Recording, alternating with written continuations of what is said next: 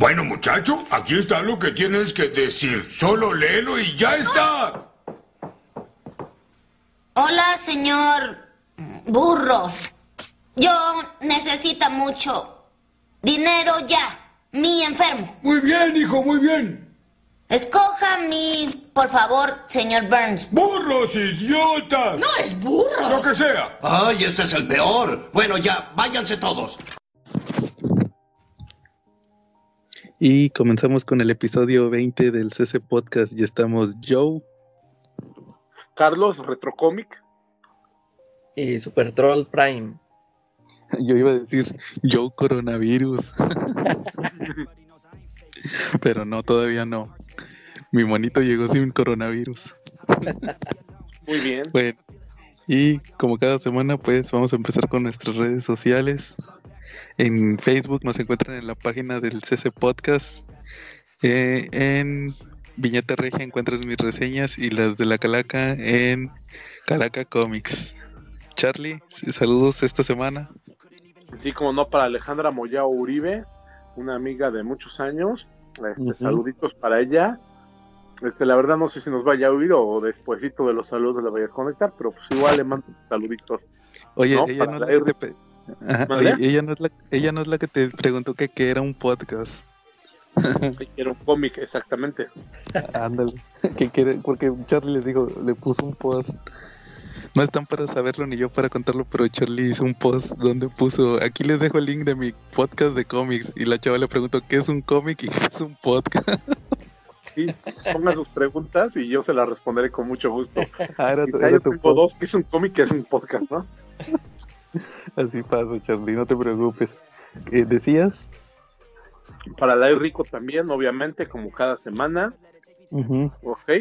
Para los Tortugos y el Bebote y los Silver Raiders. Sí, ahorita Claro. saludos. Igual como cada semana saludamos a nuestro amigo David y al grupo de Comentemos Cómics en Facebook, el mejor grupo para hablar de cómics. Eh, suscri- no suscríbanse, únanse al grupo. Igual también a nuestros amigos, al que sí se deben de suscribir es a los magios. Ahí con nuestro amigo David también, que tiene su página de, de figuras y su canal de YouTube donde hacen reseñas de figuras. Muy bien, este cochino español esta semana, Charlie, algo que quieras comentar. Mm. Sí, estamos un poquito secos, es lo que tú decías.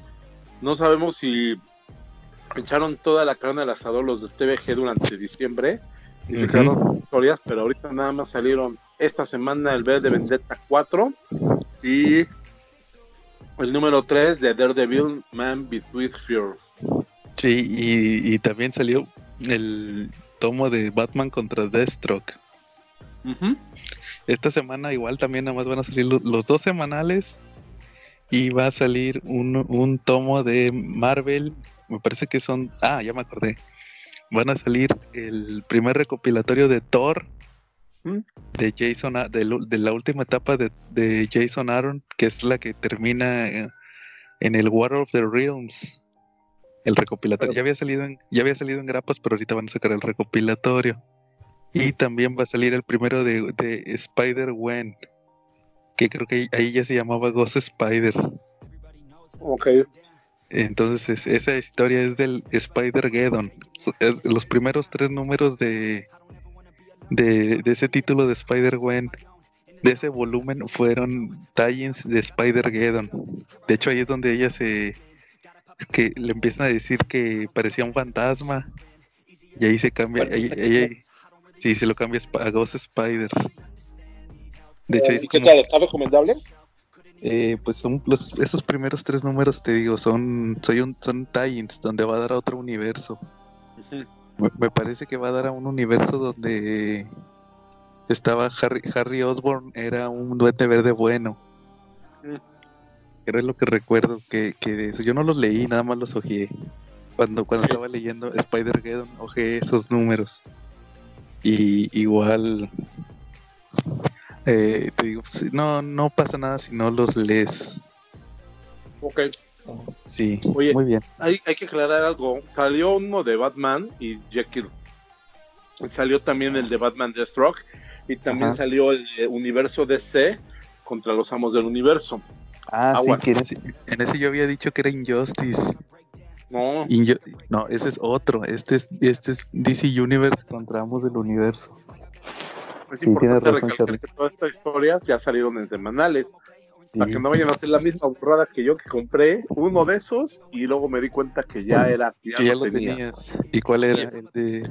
El de universo DC, porque yo te creí, yo, yo- yo iba tan, tanto creí en ti que no pude, que mi mente se cegó y no pudo leer donde decía universo DC. ya me hiciste sentir mal. Tanto creí en ti que en lugar de leer universo DC leí Injustice y subí hasta corriendo después de haberme lo comprado en Sambors y lo abrí y todavía mi mente se llegaba a aceptar que ese ya lo había leído y empecé a buscar imágenes que no, pero después me di cuenta que ya lo había leído. Claro, pero, pero pe- también puedes regalarlos, puedes regalarles el semanal, puedes regalárselo a algún niño y te quedas con el tomo. Yo esos son- Efectivamente, o podemos hacer una promoción con los semanales o con el tomo. Podemos hacer una promoción para los que han oído el podcast. Como ves, una trivia Nada, o nada algo. más que te envíen 300 pesos de envío. Ah, sí, saludos No, al yo, yo- Chuca. yo les, yo les pago el envío, digo, tampoco creo que Sí. nos estoy ganando a China. Ah, por ¿no? cierto, a los que, a los- a- hablando de eso, qué bueno que tocas ese tema, Charlie. A, A los ver. que, a los que le quieran comprar, o más bien los que quieran eh, aceptar los regalos del chunga, el envío no cuesta 300 pesos, cuesta 50 pesos por correo de 40, creo. Sí, más o menos. Oye, ¿cómo que podremos hacer de promoción para el cómic que tengo repetido? Pues igual un, este, a- a- alguna trivia. ¿Cómo ¿Alguna ves? si lo sí, ¿cómo ves que si Ah. lo preparamos en esta semana y la soltamos en el próximo episodio? Ok, entonces el siguiente podcast no se lo pierdan. Si quieren comprar el universo DC contra los amos del universo, no gasten porque a lo mejor son los felices ganadores. El Sí, uno con de el- los feliz ganador. ¿No? Van a- van a- sí, al precio de un cómic van a obtener cinco o seis. ¿Cuántos son, Cherry? Este son seis números y este viene y este viene con material extra. Trae la portada del primer DC Comics presenta de Superman contra los ma- amos del universo. Órale. La primera portada es como setentera y también viene con unas portadas blanco y negro. Material extra. Entonces, sí les puede, sí está bonito, la verdad. Aunque ustedes dicen que las portadas se hacen con papel de China, pero pues, está bonito. ¿eh? La verdad, a mí sí me gustó mucho la edición. Tiene una edición bonita, está bien cuidado y está nuevecito. ¿Cómo Muy bien, ves? Charlie. Y claro, igual también, también yo creo que a todos nos ha pasado y todos tenemos cómics que podemos, este, sí, repetidos que podemos meter en las promociones. Muy bien. Igual, igual, ahí yo tengo algunos True Believers de Marvel ¿no? con, con primeras apariciones, entonces igual ahí podemos hacer algo en los próximos episodios. Órale. Bueno, Por ahí Oye, hay un pues- cómic con portada de oro, ¿no? Con portada de oro de, de quilates. ¿No les sobra? ¿No lo tienen repetido así como para regalarlo a nuestros fans? saludos a Chunga nuevamente. Bueno, muy bien. Entonces, este, ¿al- ¿algún tema que quieran comentar esta semana? Pues A la ver, sección de siempre. ¿tienes que la Secciones atrasadas. A ver, yo, yo también traigo sección, sección de películas. Yo, Ah, creo que la vi- calaca ya vio la de nosotros los pobres, entonces aguántense a la reseña. todavía no llego a eso, Charlie. Ah, todavía no. Ahora No, todavía no, todavía me falta. Ahora vi película y ahora también leí cómic. A ver, A ver, pero eh, to- todas las películas, otra película que no me gustó. a ver cuál era. Un mugrero, güey. Vi la de la nueva, la nueva de Chucky. Ustedes sí la vieron. Ah, no, pero sí supe, sí supe. Es spoiler, que ya no es diabólico. Ay, no, qué onda. No, yo no había visto el tráiler ni nada. Ajá. Y, y ya, pues la puse a ver. Y sí, como he visto, o sea, no existe, aquí en estas películas no, es- no existe el, ¿cómo se llamaba? Charles Lee Ray. Sí, Charles Lee Ray. No hay satánico ahí que se le metes. Ahí aplicaron la de, esta de los Simpson que el, el botón la de- estaba de- malvado. Ay, no La de. Krusty. Ah, Sí. La del monito de Krusty. Le- este, tenía el botón en malvado y se le prenden los ojos rojos y empieza a matar gente. No, me pareció muy mala. Este, el Chucky, el mono está bien feo y eh, la, la trama también así no, no tiene chistes. o sea, me, me pareció muy mala y creo que por ahí la rescatan unos amiguillos que tiene el, el Andy, esta nueva versión del Andy. Ujú. Se juntan con ellos, este, yo digo que como que ellos ahí le dan un poco más de, de, de sabor ahí a la película, pero sí este, meten personajes, un policía que vive ahí en, el, en los departamentos, que parece que como que te lo pone el, el- el oficial bonachón que se hace amigo de, de Andy y, y pues tú dices, no, pues este va a ser importante, y- pero total, como que está bien mal escrita, te- vive con su mamá el policía. Sí. Total, le, ma- le matan el choque, le mata a la mamá y también este, a, me- a media película parece que mata al policía ya- y como en película chafa al, al último sale con que no estaba muerto. No, no, está muy mal, Órale. muy mal. Y Fíjate, fíjate que a mí esa película me pareció mala desde que supe el cast de la mamá de Andy. ¿Quién es ella? No, no la, o sea, la vi, pero dije, ¿esta dónde la visto? Este- esa Ella- chavita, esa chavita se llama Audrey, Audrey Plaza. Sí, ándale, ya ella- sabía el nombre, pero ¿en dónde salió ella? Ella, ella sale en la serie, bueno, eh, por el lado comiquero, ella sale en la, en la serie de Legión, Ah, la del hijo, la del hijo de Charles Javier. No sé, Eh. ¿no la viste? No, esa no. Ah, bueno, entonces no. Entonces tú la conoces, hace puras películas con Zac Efron. Ándale, De esas alguna vez de- se debe haber visto, sí, porque sí se me hace conocida. la- Ella sale en la película de. eh, Hay una película, el abuelo, el abuelo sinvergüenza, creo que se llama, que es, es de Robert De Niro. Ah, sí, sí, ya sé cuál Y, es. y, y le hace de, de chavita zo- zorra que quiere con el Robert De Niro, que, que es ninfómana. Y luego también hizo otra con esa en esa sale Zac Efron y luego hace otra con Zac Efron que esa era la de los rompebodas creo que se llamaba Ah, esa sí la vi. que según que son que son dos hermanos que les dicen lleven lleven unas muchachas decentes a la boda de su hermana y, y, y según que es esta chava y otra la Ana Kendrick una dientona Ah, sí, sí. Según que eran bien putillas y se hacen pasar como chavitas bien para que las lleven, vaya, nomás se querían ir de vacaciones. y, y luego pues resulta que son bien, también que son bien putillas y al final este toda la película, esa chava pues siempre la hace de putilla o chavilla fiestera y ahora resulta que es la mamá de Andy. Sí. Y yo Sí. no, no me la creo. Y salió en la serie, te digo, en- también sal- en la de Legión. eh, Ahí también aparece. Y entonces, este. Sí, que le pusieran a, la- a ella de la mamá de Andy, pues no me la creía. Y pues, como no. dices, sí, como que el chiste es eso de la película que. le- que fue un vato. A ver, déjame, no- ac- acuérdame. Este, porque yo lo leí, yo no la vi. Que creo que un, un- corrieron a un trabajador de la fábrica de muñecos y él reprogramó al Chucky para que fuera malo. sí. creo, no, creo que, o sea, ni lo corren como que el, el jefe nada más le habla feo y ahora le pongas a trabajar. Y ya por eso hace la maldad. Chale, qué pedo con eso. Y fíjate, un- estas- estos reboots de películas de terror, eh, creo que de, de lo que estábamos hablando la otra vez, que creo que nada más me gustó la de la masacre de Texas, esa que habíamos Ah. hablado de la de, ¿cómo se La llama? de Jessica, Jessica. Biel. Jessica Biel. Porque después también hubo una de Viernes 13, no sé en qué Ujú. años, y se me hizo así muy, no, no es mala, pero es muy X, o sea, es la misma historia siempre del campamento, Ah, sí. que o sea, no tuvo chiste. Era un reboot, así nada más se llamó Friday the 13 Sí, Y yo pensé, ya ves que en, en la 1 es donde explican eso de la mamá, ¿no? Que lo de la mamá de la mamá de Jason. Ándale. Y yo pensé que iban otra vez a. eh, y no, ni sale, o sea. No, es- de hecho, va- si te fijas en esa película como que te quieren eh, eh, resumir la 1 y que empiece en la 2. Ándale, sí, o sea. Y, Y se el, ve eh, X. sí, Y luego, después tuvo también otra de. La de, de Freddy Krueger. ajá. Donde sale Rorschach. Ándale, yo no sabía que era Rorschach. Y fíjate, esa se me hizo bien, me gustó, pero ya de ahí se quedó, o sea, ya no dio para seguir la saga así como la otra que salieron como 10 partes. Esa Ujú. más entretenida, pero de ahí no pasó. Sí, claro. Como que pasó sin pena ni gloria. Sí. Y la de la de La de Viernes 13, me acuerdo que el protagonista es uno de los vatos de Supernatural, que era cuando los vatos estaban bien de moda. Están de moda. eh, Uno de pelo largo. Eh, También sale, sale una chavita. lo- Los protagonistas son él y una chavita que sale en la. Ahorita, ahorita ya sale en la serie de Flash.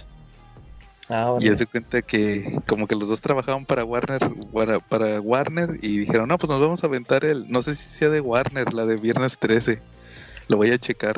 eh, Si, si, si es de ellos, de ahí los entonces sí, de ahí los jalaron de, no, pues tienen contrato con nosotros, órale, vénganse a protagonizar. Sí, así, así pasa, pero sí, cuando, cuando la vi, que vi que era el de Supernatural, que ya tiene como 15 años esa serie. Sí, Yo, no, yo nomás una vez vi una temporada, unos capítulos así bien random. eh, Nunca, yo no, nunca fui fan. Y este, y sí, dije, ah, mira, es este vato. Yo creo que era cuando como que agarraron fama y dijeron, no, pues vamos a darle películas, a ver si jala. a ver si. Eh, Y ya se mejor como que se quedó en la televisión. y ya no avanzó.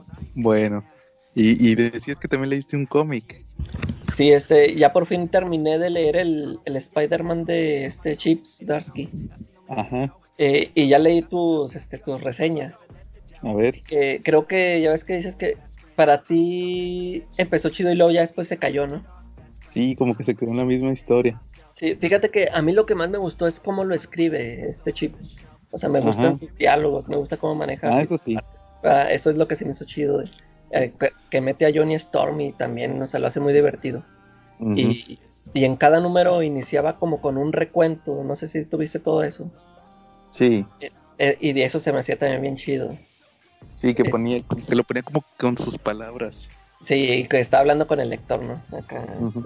Eso se me hizo chido. Y luego, y fíjate, sí, este, empieza con esto de los de los teléfonos que, que son in- este que no se pueden rastrear. Y todo lo del Tinkerer. Y luego cuando llega, cuando se descubre todo este rollo de que, que una invasión de inteligencias artificiales, eso, eh, o sea, eso, eso se me hizo así como que no, no se me hizo así tan chido.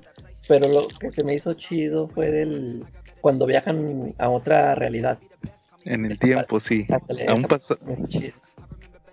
Eh, Fíjate que yo en su tiempo critiqué mucho esa, no critiqué, sino que hice las observaciones de, de esa historia, de la del viaje en el tiempo, Eh, que como que el, el dibujante, no me acuerdo quién era, no era Kubert, era no, otro, era- no.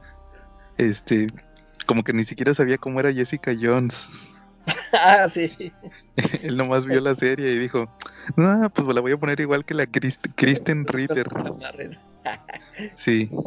Lo que sí me gustó fue que a Peter, Peter adulto en el pasado, le pone la play, una, una camisa que usaba en la serie de los Ah, noventas.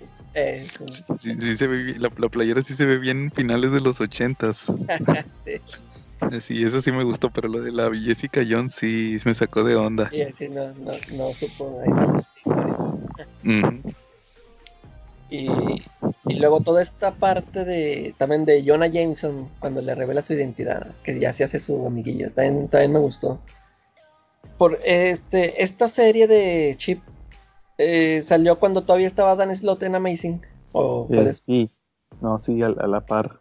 Sí, ¿verdad? Porque también estuve checando, dije, "Achis, en el en los últimos números de Dan Slott, ahí ya andaba Jameson, que ya, ya sabía la identidad de Peter, ¿verdad? Sí.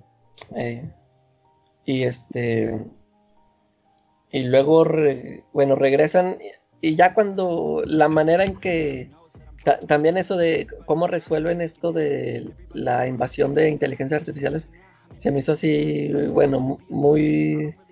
Como, como que fue con el poder del amor. No, no del amor, sino que le dice, le hace Peter saber que él también ha sufrido como el Tinkerer, ¿no? Que era toda el- la bronca que traía él. Este. Fue Y muy de Machina. ándale, sí. Pero sí, Sí, sí, se ve, todo el, todo el camino sí me gustó. Lo, ya los puntos así que siento que no le, que siento que dejó así inconclusos. Por ejemplo, ya es que al principio este, tiene una cita con una estandopera. Ah, es lo que te iba a decir, que eso nunca llevó a nada. Ándale, ya después ya no vuelve a salir. Y eh, por ejemplo, esa parte me, también me dio mucha risa de que va Peter así, bueno, el hombre araña ahí con smoking. Sí, Este, chido. cosita. Y luego otra cosa, lo de la hermana de Peter, Que pues ya es que esto viene de otra de otra historia donde te dan a entender que según estos eh, ni era la hermana, ¿no? Que todo fue una como un recuerdos implantados. kingpin, ¿no? Sí, eh, era una novela gráfica que sacó Mark Wave. Eh, esa nunca la leí, y- pero pues aquí No, ni como yo. te lo explican, pues ahí sí le entendí eso. Y luego, pero, y al final termina con que siempre sí es su hermana, ¿verdad? Sí, resulta que Y- sí, que al fin-. Sí, y, y luego, y también, o sea, va apenas que a conocer a tema y no, mejor no. Y también ahí como que la dejan en el olvido. Y otra cosa, este, como que nunca me, nunca me cayó bien esa Teresa Parker. Nunca la sentí así como que, ah, qué chido que una, Peter tiene una hermana y que qué bueno. que pa-". como que, el- y, y como que lo sentía muy forzado que querían hacer que te cayera bien o algo en momentos así que salva a Peter de que se va cayendo o algo así que la ponen ahí muy heroína. También eso lo sentí así que ahí que no ahí quedó nada más. Y luego hubo dos números de Sandman, esos no los leí. esos me los brinqué Ay, porque "Nah, Yo también me los brinqué. ya nada más leí el último número, el que El- dibuja Chip. Y se me Ajá. hizo bueno ese, está bueno ese numerito. Sí, el del documental. eh, sí, está bueno. Sí, hasta eso creo que ese, en ese sí se lució y ganó un Eisner, Chipstar, Sí, sí, ¿verdad? por ese número. Eh, sí, sí, sí, Sí. sí me gustó esa historia del, del niño ese que, que le ayuda después de que anduvo ahí ayudando a unos ladrones. Y sí, fíjate, lo que te digo es de que me gustó mucho cómo lo escribió, aunque sí las historias no estuvieran así de que, oh, épicas o eh, que pasaran a la historia, pero fue la diferencia que yo sentí cuando, que te digo que nada más he leído un número de Nick Spencer, el primero Ajá. y, y como que no, no me atrapó porque como que no sentí como que lo escribiera bien. Pero ya no, he- ya no, lo he- ya no he sabido nada. Tú, tú sí lo has seguido, sí, sí ha levantado. Eh. Pues yo leí como, yo he leído hasta el- lo que va a Televisa, que es como en el 15, y he, oje- y he ojeado uno que otro de los, de los más adelante.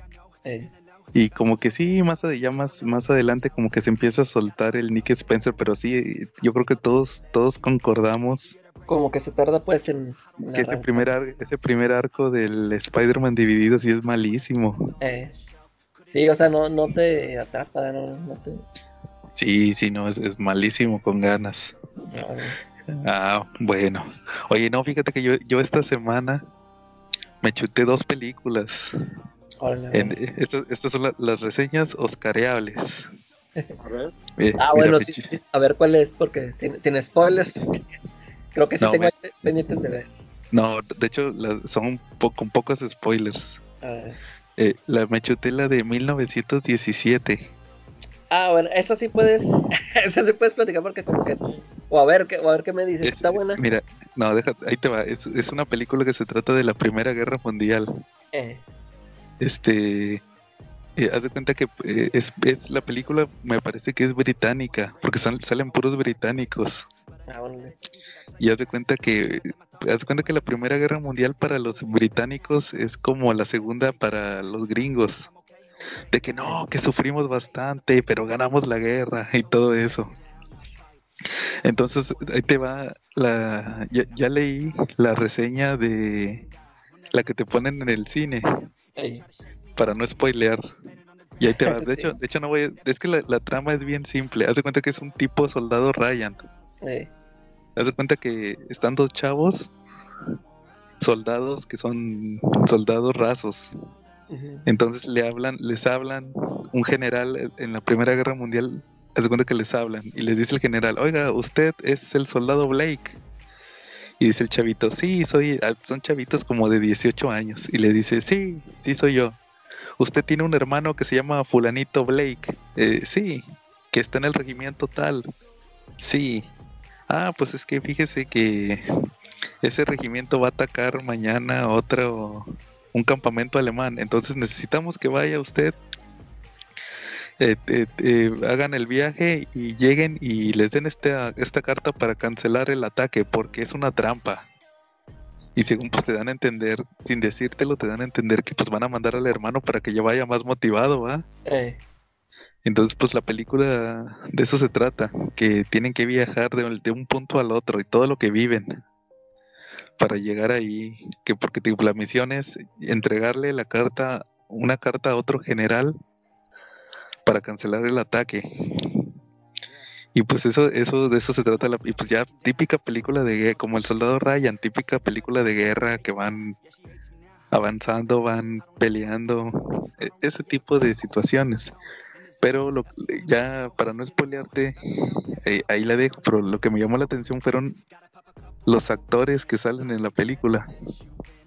Haz de cuenta que ah, los chavitos esos que te digo no son nadie. eh, Uno de ellos, el que te digo que es el hermano, el hermano menor, es un chavito que salía en Game of Thrones. Hasta que lo googleé me enteré que era él. Era él, era para los que los que vieron Game of Thrones era Tommen Baratheon. Y su hermano mayor, el que, el que, el que según que va, que va a atacar el, que está en el, en, en el regimiento que va, que va a hacer el ataque, él, ese también salió en Game of Thrones, ese era este, era Rob Stark de Game of Thrones. Esos son como que los más contemporáneos, pero haz de cuenta, el, el general que, el que los manda, sí. este general que los manda es este Harry, el de Kingsman, Ah, órale. este eh, Galahad, Eh, sí, ah, sí era Galahad, ¿no? sí, Harry, el, el que le vuelan un ojo. Ese, ese, es- es él, es el general, se llama Colin, Colin Firth. sí, sí. Y luego, este, no, pues haz de cuenta que les da la carta y órale, váyanse. Y luego tenían que, que como, ¿te acuerdas en, en la película de Wonder Woman? Que tenían que pasar una trinchera y que no, Sí. que esa trinchera no se movía. eh, Y Wonder Woman, haz de cuenta que hay una escena donde hacen eso. Tienen que pasar una trinchera así. Y el que les da el paso es un actor que se llama Andrew Scott. Él era Moriarty en la serie de Sherlock, la del Doctor Strange. ah, él, era, él era el enemigo de Sherlock Holmes. Y haz de cuenta, el director de la película es este Sam Mendes. El que ese hizo unas de 007. Sí. Y haz de cuenta que, que también se lo jaló para esas en esas películas, ahí también lo metió Ah, a ese actor. Y es uno que les das cuenta que es el, un, un teniente que hay que los de, nomás que los deja pasar. Entonces, este, más adelante en la película hay una escena donde se topan a unos soldados que van en un camión. Y, y el que va, el, el general que está a cargo es este, es el doctor Sivana. Ah, es- el Mark Strong, que Sí. también era, que salen las de Kingsman también, que él era este, era Mer- Merlín, Sí, el pelón, él también, ahí sale. Y ya por último, e- el general al que le, ¿sabes quién era el general al que le tenían que dejar la, la carta? Ah, ok. Yo sí me sorprendí, era el Doctor Strange. Ah, sale, Sí, ahí sale, sale al final nada más. eh, Y sí, no, está, está- es, es de guerra. Está- pero, este- pero casi no les quise contar lo que pasa. Lo importante es el viaje. Aquí lo, lo que he escuchado que está toda la película en una sola toma o una o es una secuencia grandotota. Eh, Sí tiene muchas secuencias largas. Eh, ah. No sé si te acuerdas hace unos años que decían de la de Birdman, Eh, sí. que había una secuencia bien larga que duraba como 12 minutos, sí que van, los va siguiendo la cámara. Así hay muchas. Eh, Sí, sí, sí, hay mucho de eso en la película. Y, y la otra que vi fue la otra película por la que nominaron a Scarlett Johansson. ah, la de La- la, la del matrimonio. Story, eh, esa ahí Es- la tengo pendiente por ver. Esa sale con, esa sale con Kylo Ren, es su esposo. Eh, Y, y, y, y sí me. está buena. No, hombre, pero.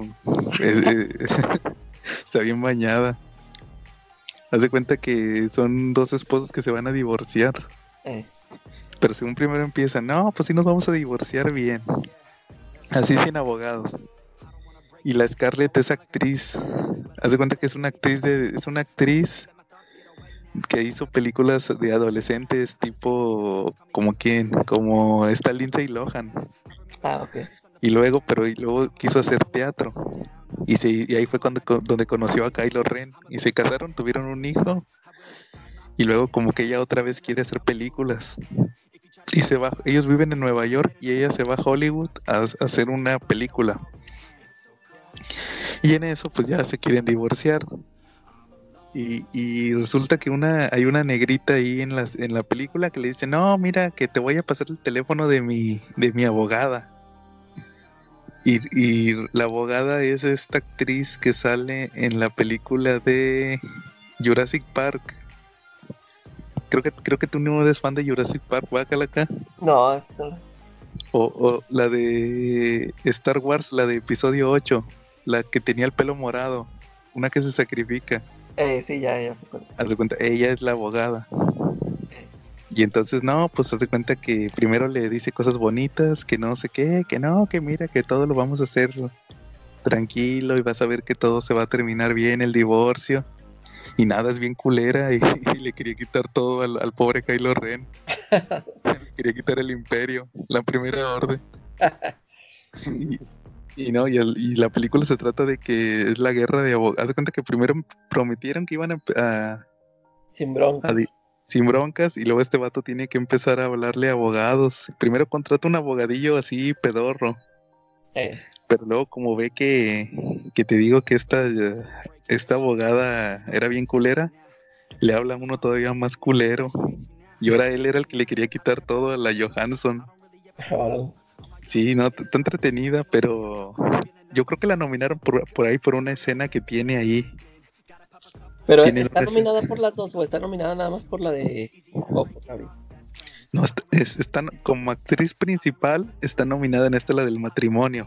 Eh, Y por actriz de reparto en la de Jojo Rabbit, porque ahí ella nomás sale en el fondo. ay, ay, ay. Sí, digo, prácticamente eso, esa es la, la película. Entonces ahí si la ves, la- luego la comentamos, pero te digo, yo creo que la nominaron nada más por, por una escena que tiene ahí medio fuerte. Eh, Un- un- una, pe- una pelea que, que tiene, creo que a este vato también lo nominaron al Oscar, al Kylo Ren. y al chavo es, eh, Ah, entonces me hace que es por esa escena, tienen ahí una discusión. Y si se sí, a veces, a veces sí por una escena los nominan, ¿no? Sí, yo creo que fue por eso. Bueno, oigan, y también este, Charlie, ¿algún tema que quieras platicarnos esta semana? Pues mira, estuve leyendo el, el Marvel número 1000. Este, ¿Ustedes ya lo leyeron? Eh, lo ojé en su momento. Y yo también nada más le echo un vistazo. Lo voy a leer hasta que lo compre. ¿Y qué les pareció? ¿Qué te pareció con lo que ojeaste? Pues el dibujo está chido. Me gustó el dibujo. Es que no, no los quise leer porque como son de una página, ¿verdad? Las historias. Dije, no, Ujú. pues ahí me- los voy a leer todo y... El dibujo me gustó, pero no, no sé qué, qué tan buenas estén las, las historias. Pues mira, yo, la- yo se las leí y más o menos se las, se las voy a resumir. ¿Sale? Inicia con la antorcha humana cuando está siendo, cuando está siendo pues, construida por el doctor Phineas. ¿Sale? Phineas Thornton, que fue el que la creó. ¿Sale? Y se presenta un grupo que son los 3X, que, que son científicos, son una sociedad de científicos. ¿Sale? Pero luego resulta que esos científicos después cambiaron de nombre y son los que construyeron a Warlock. Cuando apareció Warlock y lo llamaron Him. ¿Vale? Eh, la historia te marca desde el inicio de Marvel, cada página es un año. Y van desde, desde el 1939 hasta la fecha. ¿Sale? Pero. ¿cómo se llama? Pero yo siento que todo el cómic, este, en general, te lo, te lo recetan en dos partes. La primera, pues es lo que se trata. Mira, empieza específicamente en 1939. ¿Sale? Y todo el cómic trata la historia de una máscara. ¿Ok? Es la, la historia de una máscara que se llama. Ya te digo, aquí está en el cómic. Se llama Master Rider, ¿ok? Esta máscara es, es, según ellos, muy importante dentro del universo Marvel. ¿Ustedes han oído hablar de, de esa máscara? Que un porta, que la porta le, le confiere habilidades. Pero no, No, habilidades súper grandiosas, más bien son como de un héroe de pulp, de pulp, de las historias pulp, donde nada más lo iguala a su contendiente, Ok. ¿sale? Y Este, este lo per- quiere pon- mándeme. Este personaje sale en la última página, ¿no? Me acuerdo. Sí, de hecho sale también en la última página. Tiene, aparece durante toda la historia, porque por ejemplo aparece Jimmy Woo como uno de los protagonistas, aparece Matt Thatcher, aparece mucho Spider-Man, pero Spider-Man aparece en historias un poquito más intrascendentes, no tan ligadas. Eh, la verdad a mí no me dejó con un gran sabor de boca, igual y no esperaría algo así de grandilocuente. Algo, yo esperaría algo más grandilocuente, perdón, no algo así tan sencillo como para un número mil. Eh, a lo mejor y quisieron a través de los años reescribirte la historia de Marvel, pero ahora con parte del, con los equipos, con el equipo de los científicos, este, pintándola como que, como que ellos construyeron mucho de lo que pasó en el universo Marvel. ¿Sale? Pero pues no sé, no, no me gustó. Yo creo que hay, hay, hay muchos, hay muchas, muchas historias que no tocaron y que pudieron haberlas hecho. Por ejemplo, la Civil War, pues no la mencionan, no mencionan la Secret Wars, ni la 1 ni la 2. Este, no mencionan Contest of Champions, que pues son series que en su momento fueron muy importantes. Digo, recordemos que Marvel fue de los primeros en unir a, grupos gigantes de superhéroes para que salieran en una misma historia. ¿no? Como por ejemplo, como sucedió en Contest of Champions en los 80s. Antes de eso no veías tú historias macro gigantes donde salieran todos los héroes, donde todos los héroes lo compartieran. Y también fueron en cierta manera pues, los creadores de los eventos anuales, ¿no? Que cada año había un evento principal con tie-ins. Entonces, pues es la parte que no me gustó tanto. Oye, Sí, esta, esta historia del- de la máscara, no, no la vuelven a retomar en esto de Incoming. O. Sí, es así como, así es como empieza, que está Sí, este sí, personaje. Ah, ok. Pero como que no dio para mucho. No, no para no. Entonces, Charlie, entonces tú crees que habría que jalarle a la cadena con ese cómic del Marvel 1000? Tristemente sí, pero yo creo que le vas a tener que jalar mucho porque se va a tapar. Oh, bueno, muy bien. Entonces le jalamos a la cadena con el Marvel Comics número 1000. Jala la cadena. Bueno, Oye, y Jálale, que jálale, no que se vaya, le- que no- se vaya. ¿no leíste el, el número Marvel 1001 que creo que esa de, de tiro está peor, ¿no? ¿A poco puede estar peor? Sí, o sea, porque este como, como que llevaba esa historia y, y que luego los, los equipos creativos todavía eran más, la- la- eran los superestrellas y ya en el otro salieron puros, puros que nadie conoce, creo. Ok. Bueno. Pues, ¿qué crees? ¿Tú qué tal? ¿Qué opinas de Eric Larsen, de su arte de Eric Larsen? ¿Qué opinas de su trabajo de Eric Larsen en los noventas? Ah, ya, ya sé a dónde vas. a, ¿Cómo- mí a mí me gustó mucho en Spider-Man. Sí, a mí también. A mí también me encantaba. Era, yo creo que de los Spider-Man más dinámicos que ha habido, ¿no? sí. Ujú. Arráncale la hoja al Y- Marvel de verdad. Y este, y pues ya en Savage Dragon ya no, o sea, ya lo, lo hace muy rápido, no sé.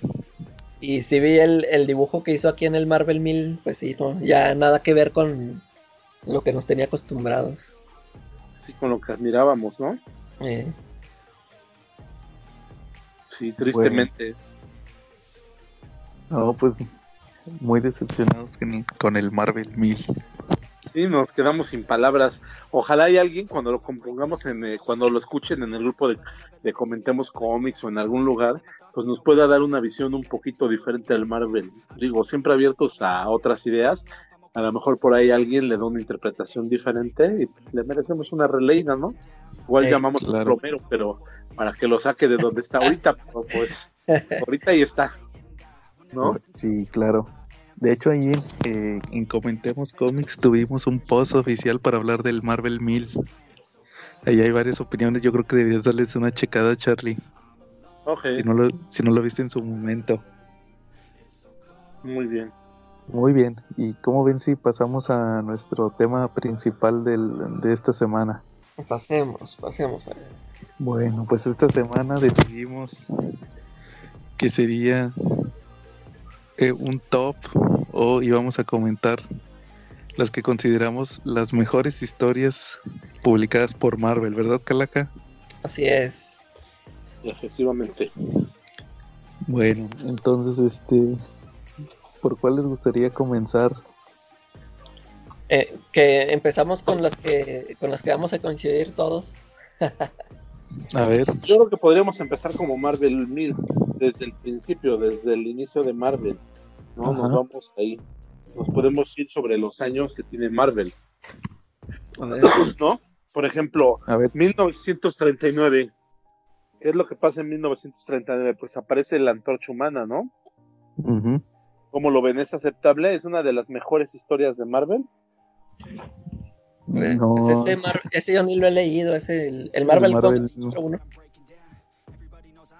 Sí, es Marvel Comics número uno, efectivamente. Ese no lo he leído. yo lo leí alguna vez y, y pues Y no. para... Es un cómic muy... Sí, pues es uno de aquella época. eh, Así es. O, o, por ejemplo, Charlie, tú de algún, de esa época tú tienes algún, tienes ahí en tu lista alguno que consideres que valga la pena mencionar. de esos clásicos. Pero sí tengo uno que A deriva de esta historia. A ver. ¿Sale? Ah. Ok. Ah. Tenemos en El Hombre Araña presenta en español, en su edición en español, en el número 100, 110, 115 creo, 115, 114, regresa la antorcha humana. ¿Sale? No, no, no es el 115, 114, miento. Es, ahorita no me acuerdo exactamente el número, pero regresa la antorcha humana. Pero, Ese es un ¿qué número muy respetable de la etapa de John Bryan. Ese me gustó muchísimo. Este, con ese como que quieren traerte de nuevo a la, a la, a la época de oro de Marvel. Eh, es de los Avengers West Coast, escrito por John Byrne, y yo lo pondría entre mi lista de mis 10 cómics que más me gustan para leer y volver a releer, porque Órale. a través de ese número te hablan de la historia de, la antorcha humana, de cómo, lo ingresa Phineas Corton, pero no nada más se trata de eso, sino que también te hablan de cuando, de visión, de cuando se robó los patrones de, Wonder Man para hacer, para, de Ultron, cuando se robó los patrones de Wonder Man para hacer a visión. Entonces, esa es la parte que a mí me gustó mucho, cómo exploran de nuevo y le dan una, un nuevo enfoque a toda a la historia de, de la antorcha humana y te la ligan totalmente. ¿No? La parte cuando, cuando aparece, cuando van los Avengers West Coast, se les ocurre ir a ver si de verdad se utilizó el cuerpo de la visión para preparar a, para hacer a, para hacer a, a- se utilizaron el cuerpo de la antorcha humana original para hacer a la visión, pues que se les ocurre, pues lo más lógico para ellos fue, pues que el panteón estaba por ahí cerquita y se les ocurrió irse meter ahí al panteón, créelo o no, se fueron a meter al panteón donde habían enterrado a la antorcha. ¿Cómo ves? Claro. Sí. ¿Y cómo se llama? Y pues resulta que estando ahí, pues no se les ocurrió cavar. Pues era más fácil porque tenían ahí a la, a la bruja escarlata, Scarlet Witch, y Scarlet Witch lo que hizo fue un hechizo de alteraciones de probabilidades, activó el robot y el robot salió, emergió de la tierra, así envuelto en llamas, y, y pues ahí en ese número vemos cómo Vision le da la mano a la antorcha humana y, se da- Órale. y de eso te- nos damos cuenta donde se desmitifica el hecho de que la visión tenía el mismo cuerpo de la antorcha humana, porque pues ahí están los dos dándose la mano.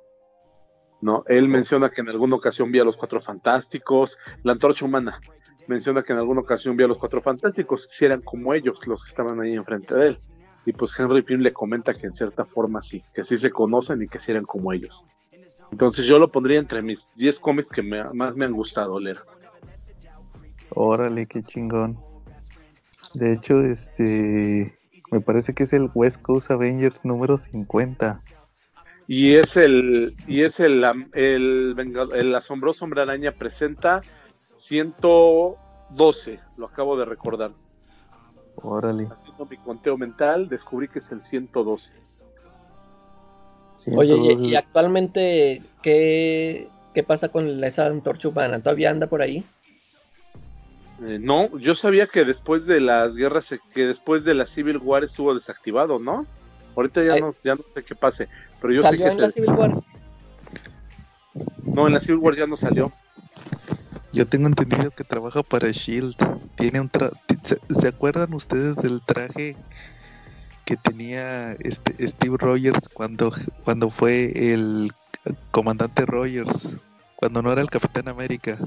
Exacto. Ah, sí. Que era, que era un traje que luego se lo pusieron en la de Winter Soldier, nada más que con casco. Eh. Ese tra haz cuenta que la antorcha humana trae uno igual, pero rojo. En vez de ser azul, es rojo. Y así Y- en llamas. y- Anda así en llamas. Eh, sí, anda en llamas. Oye, Charlie, y te confirmo, sí, es el, el asombroso hombre araña. Presenta número 112. Ah, mira, Y- y todavía tengo buena sí. memoria para esos Y, números. y ¿no? sí, y, y en, y en la numeración original es el West Coast Avengers número 50. Mira, Para que veas, es un cómic que van a leer y van a volver a releer. Está entre mis Sí. 10 terminados. Yo, yo que estoy comprando los Epic Collection de los West Coast Avengers, yo creo que pronto Ajá. llegaré. Sí, cuando lo saquen. Bueno, Calaca, ¿alguno que quieras comentar? Yo, el que siempre menciono que, que no salió en esta famosa lista de Newsarama, el, el. Weapon X.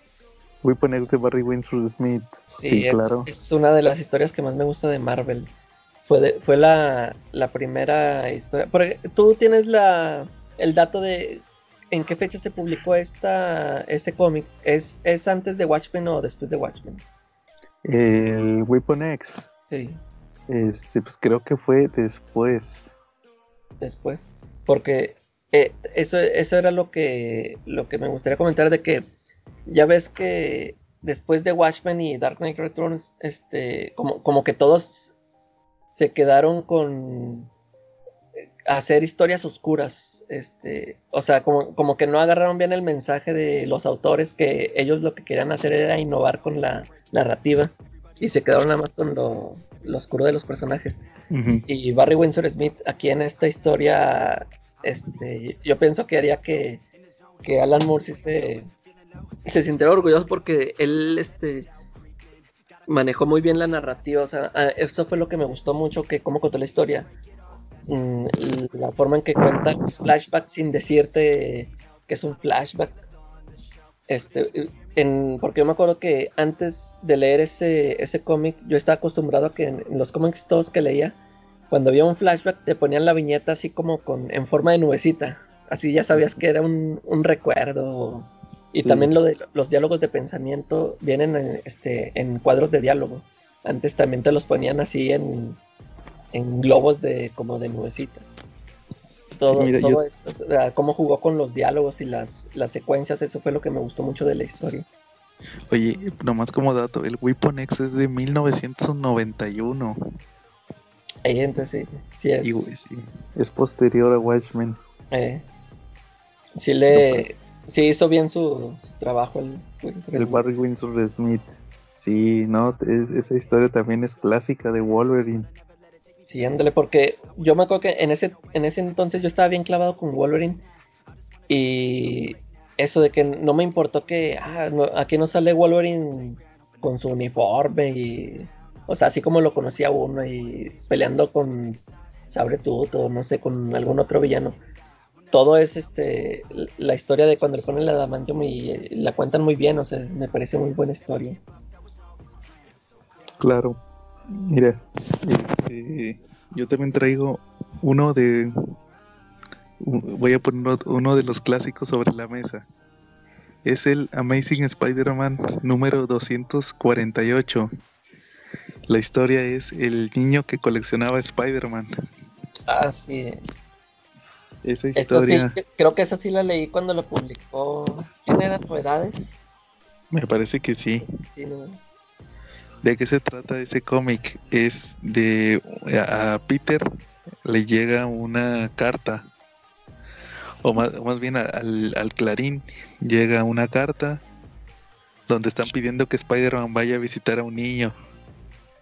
Eh, eh, y entonces el niño pues se cuenta que es el coleccionista de Spider-Man.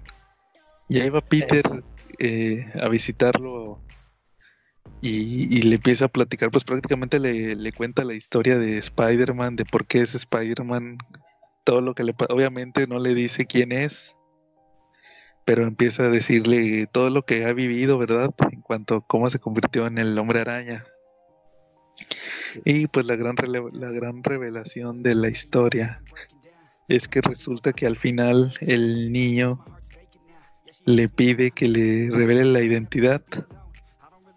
Y al final decide Peter, pues se quita la máscara y ya le dice que él es Peter Parker, que él es el que toma las fotografías, porque el niño tiene muchos recortes del periódico.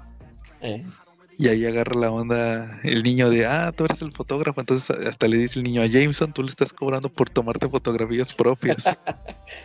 y le dice, sí, sí, es lo que yo hago. Pero cuando miras al Peter, este, siempre está triste y se le están saliendo las lágrimas. Y sobre todo cuando se, cuando se despide del niño, está llorando y le dice, no, ¿sabes qué? Nomás no le vayas a decir mi identidad a nadie. Y le dice, no, te prometo que, que, que, que guardaré tu secreto para siempre, le dice el chavito.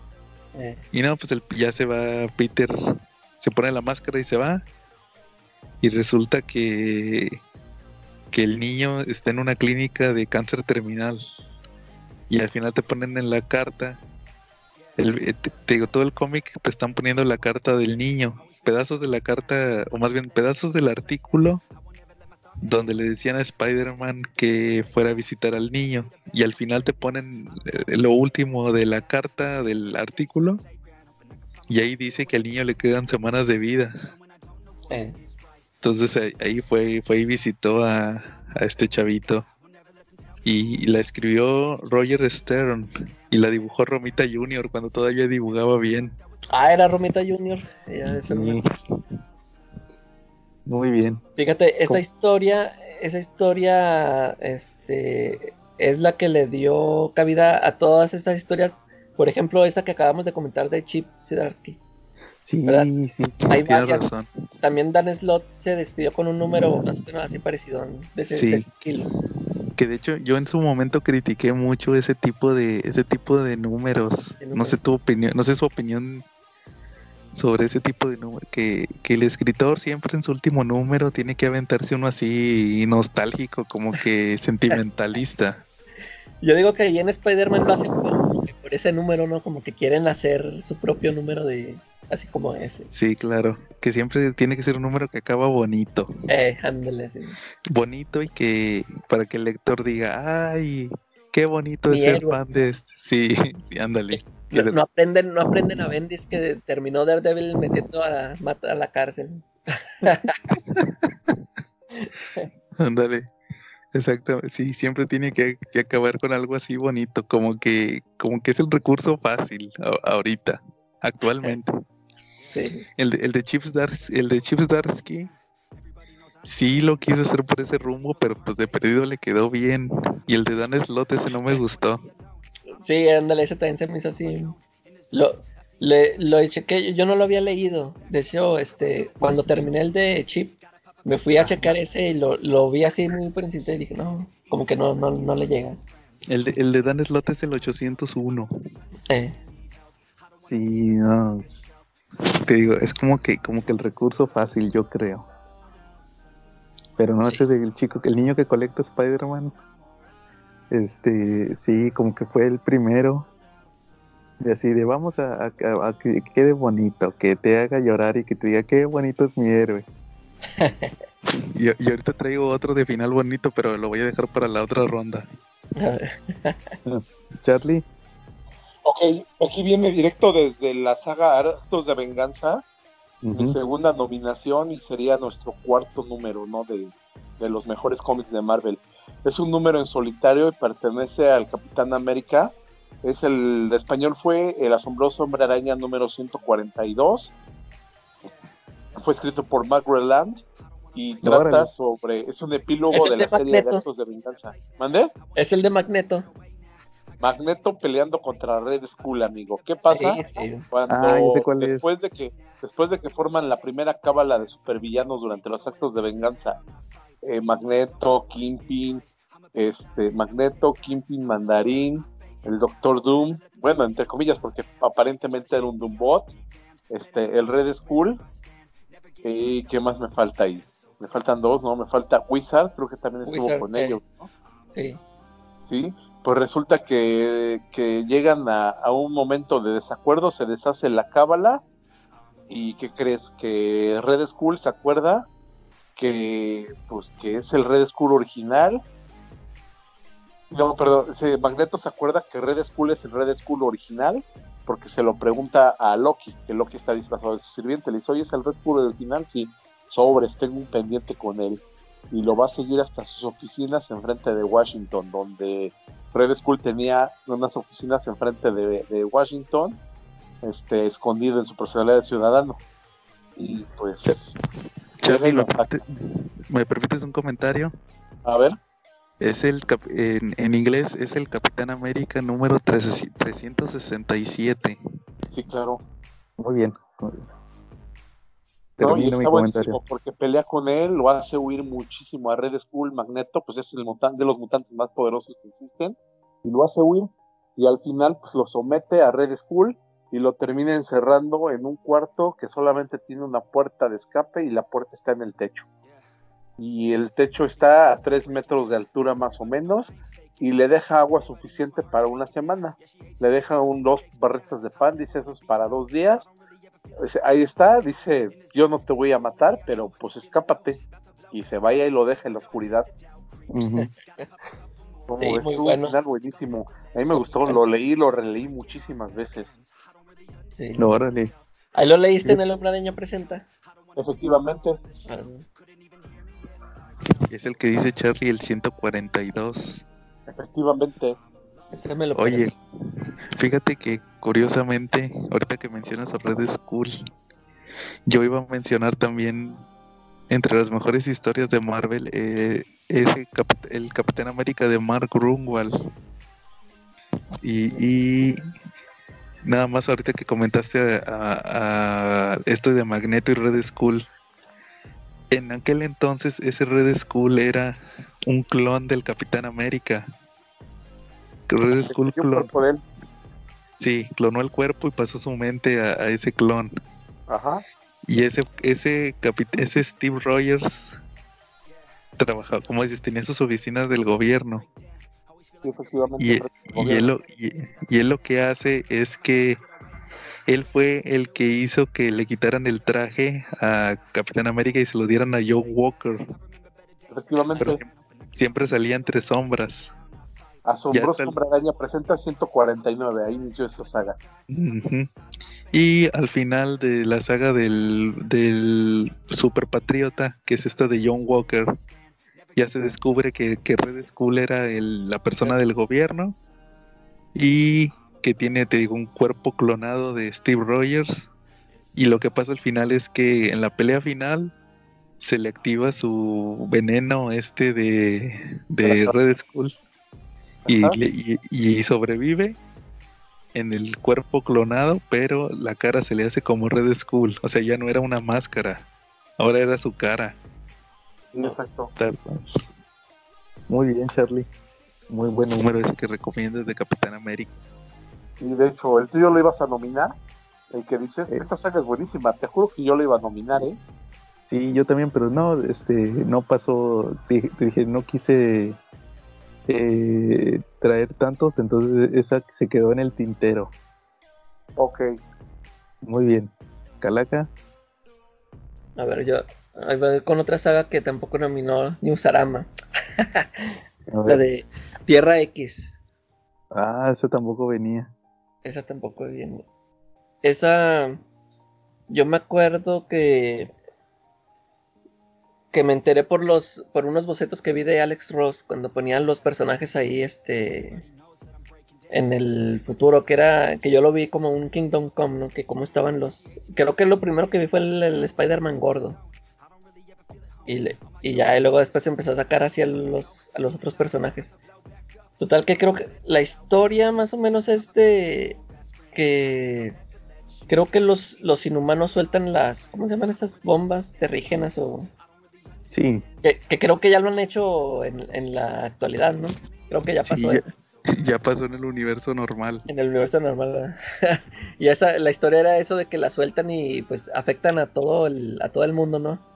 este, a, todos les da poderes, pero ya ves que lo que tienen esto de los inhumanos, que bien te puede dar poderes acá bien chidos o te puede nomás hacer un fenómeno así, monstruo inservible.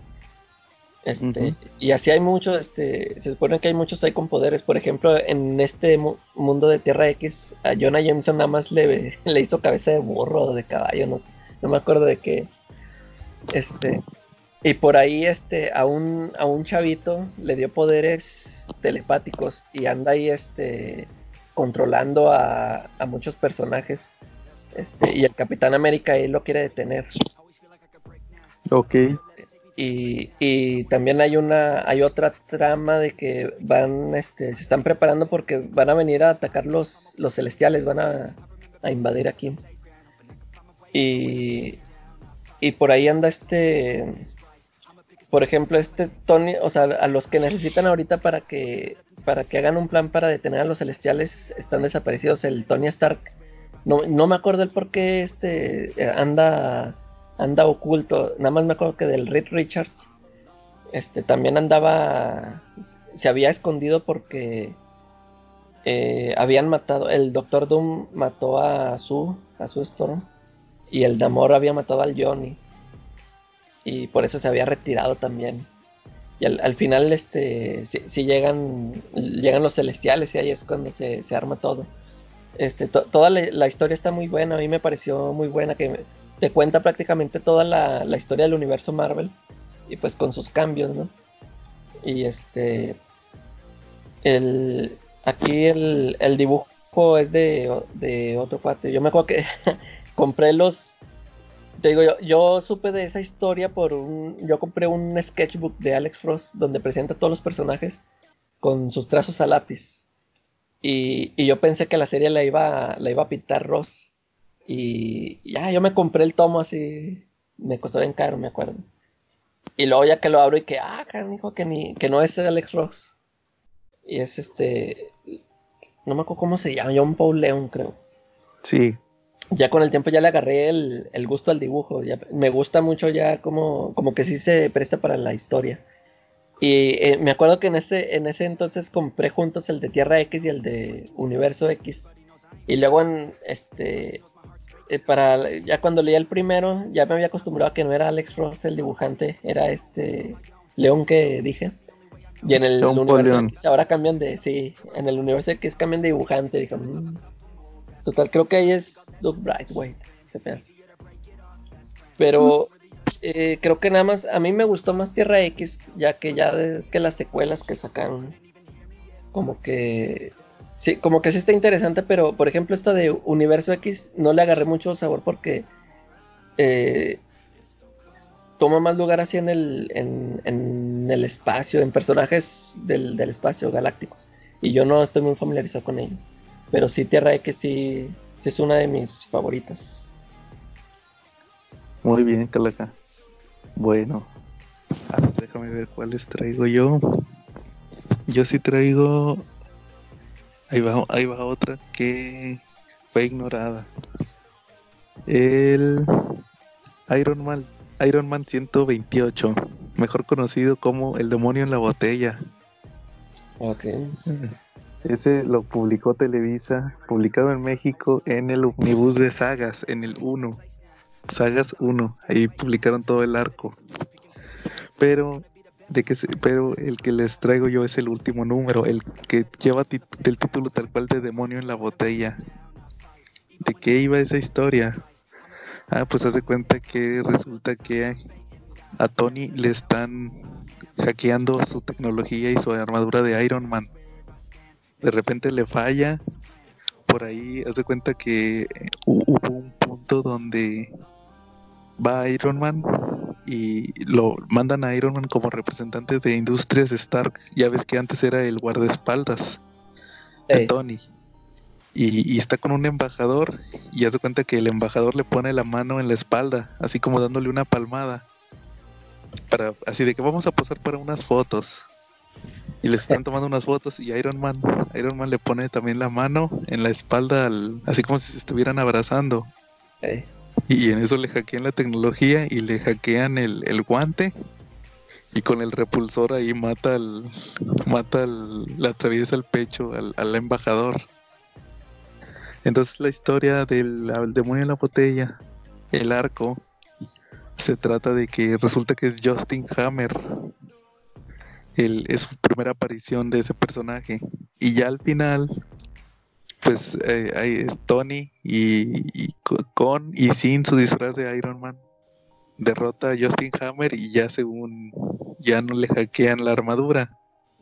Pero resulta que su credibilidad ya quedó eh, por la muerte del, del, embajador, como quiera, aunque, aunque limpió su reputación, como quiera la gente le tiene miedo a Iron Man. Entonces esto hace que el Tony empiece a beber. Empieza a beber y empieza a beber. Y luego también tenía una noviecilla que se llamaba Bethany Cave. Y entonces resulta que eh, en un es en un número anterior al de te digo el 128. Resulta que eh, eh, se queda de ver con esta chava en un hotel o en un restaurante pero como Tony ya estaba medio pedo, anota mal la dirección. Entonces va, le cambia un número, hace cuenta que era 914 y lo anota 941. Y pues nunca, y la, la, chava llegó, pero era otro lugar. Y entonces el Tony se enoja porque la chava no llegó y se pone más pedo, se lleva una, se lleva una chava, ahí una pirujilla, se la lleva a la mansión de los Vengadores y, y, pues este Jarvis, el, mayordomo, le dice, oh señor Stark, pero no puede estar aquí con esta señorita y no sé qué, y, pues como estaba pedo, tú no eres nadie para decirme qué hacer y ponte a lavar trastes o ponte a recoger la basura. Y el Jarvis se enoja y le, le, da la carta de renuncia entonces, ya ahora sí, en el 128, el demonio en la botella, resulta que el Tony pues, se pone bien pedo. Y resulta que estando pedo va a rescatar un tren, pero haz de cuenta que no sé, tú no te acuerdas Calaca del cómic de Jupiter's Legacy. Sí. Cuando cuando el hijo de Utopian, este Brand era Brandon, me parece, que quiso rescatar un barco. Ah, sí, sí y que luego que se le empieza a, no recuerdo qué pasa, pero que él por, de, por andar de, yo puedo salvar el barco, puso en peligro a la gente del barco. Así le, así le pasó a Iron Man con el tren, de que creo que el tren estaba descarrilado y él dice, no, no se preocupen, yo lo, yo lo vuelvo a acomodar. Y cuando lo vuelve a acomodar, le tumba, le, le rompe un vagón donde tenía químicos y se hace un derrame químico. Y pues le dicen, oiga, señor Iron Man, pues mejor no nos hubiera ayudado. y se va, y se va, pero pedo. Y al final resulta que esta chava, la, la noviecita, le dice que había estado casada con otra persona y que él era adicto a las pastillas y a, los, a las pastillas para dormir y un día se quedó dormido manejando y se mató. Entonces, pues que le iba a ayudar a Tony con el alcoholismo y ahí lo, lo, ¿cómo le dicen? Lo desintoxica. Que no, no, y el Tony pues le dan todos los síntomas de la abstinencia. Y al final resulta que se lo lleva a. Van a la mansión de los Vengadores a pedirle perdón a Jarvis. Y resulta que Jarvis eh, le acepta las disculpas, pero luego resulta que este el Tony le había regalado unas acciones de las industrias Stark y pero lo había hecho con un doble propósito porque le querían comprar la compañía. Entonces él le dio eh, podría decirse que el, el porcentaje que le daba la mayoría del control a Tony se las da, se las da a Jarvis. Y Jarvis resulta que como tenía ahí un problema de salud, las tuvo que vender. Y, al final resulta que pues va Eva Tony a, buscar al que se las vendió y resulta que esa persona ya se las había vendido al gobierno. Entonces el gobierno ya iba a tomar control de, de Industrias Stark y da toda la tecnología de... Haz de cuenta que él perdió su compañía y con eso perdió. Ahí estaban. Es como la de Batman. Ya ves que en las de Nolan, dentro de Industrias de Wayne, estaban. Eh, eh, estaba la armería de Batman. pero estaba oculta. Igual aquí, entonces decía, no, pues ya, ya van a apoderarse de mi tecnología. Y en el caso de Iron Man, pues todos sabían que era tecnología de Stark. Entonces ahí ya el vato se pone bien desesperado y según iba a beber otra vez y al final la chava le dice, no, no bebas y ya según se van, al final feliz, se van en, se van en un carro que a, a, superar esto y a proseguir con su futuro, pero pues sabemos que no es cierto, no pasó. Le siguieron los problemas y todo va, pero, pero ese número del demonio en la botella está muy chido. Está muy chido. Muy bien. ¿Otro Charlie que traigas en tu lista? Pues, ¿qué crees? Yo voy con la número. Mi tercera historia nominada es una miniserie. New Avengers Illuminati. Número 5. ¿Se acuerdan? ¿La leyeron? Eh, sí, yo sí la ojeé. ¿Es una miniserie? Sí, es una miniserie. Sí, yo, yo nada más leí dos números, creo. No, buenísima. Y más o menos la idea es esta. ¿Qué pasa todos hemos oído alguna vez la leyenda urbana de que existen los Illuminati. Los Illuminati es una cábala de personas muy ricas y poderosas que son las que dirigen el destino de toda la humanidad. Aquí se retoma en Marvel este concepto y hay una cábala de superhéroes muy, muy especiales que son los que dirigen los destinos y van moldeando lo que sucede en la comunidad superheroica. Entonces, pues, los Illuminati son el hombre de hierro, Tony Stark, Reed Richards de los Cuatro Fantásticos, Namor de los Atlantes, el profesor Javier de los X-Men y T'Challa de los Black Panther y Black Bolt.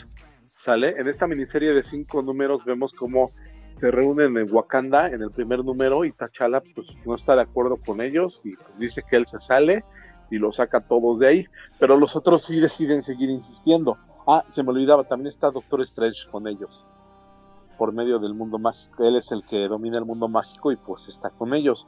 a través de, esta miniserie vemos el enfoque de ellos hacia varios eventos muy importantes de Marvel, como es la guerra Kree Skrull, que fue la que originó que ellos se unieran. Eh, también vemos el guantelete del infinito, vemos la historia de Novar, que es un capitán Marvel nuevo que va a venir, que, vino en, en los 2000 Vemos también, eh, ¿qué más? El guantelete del infinito, que ya dije. El mm. de las guerras secretas, cuando llega el Beyonder a la Tierra. Nada más que aquí le dan un, poquito diferente. Aquí el Beyonder es un mutante que se expuso a las nieblas que rigen de los inhumanos, entonces es un inhumano, mutó, y él tiene un poder de alteración de las realidades. Eh, aquí como que sí me brinco, me brinca con la historia original de Marvel, porque se supone que el Beyonder es un es un cubo, ¿no? Que tomó poder. Es un cubo que tomó conciencia y que adquirió esa forma, ¿no? ¿O ustedes qué saben del Beyonder? Pero es que le, le cambiaron. Así como dice, eso lo cambió Bendis, pero luego después creo que Hickman también lo cambió, ¿no? Sí, de hecho, por eso te decía que me brinco un poquito. Porque en Los Cuatro Fantásticos salió una serie, hace años salió un run que se llamó Guerras Secretas 3. Pero esa nada más la vivieron los Cuatro Fantásticos.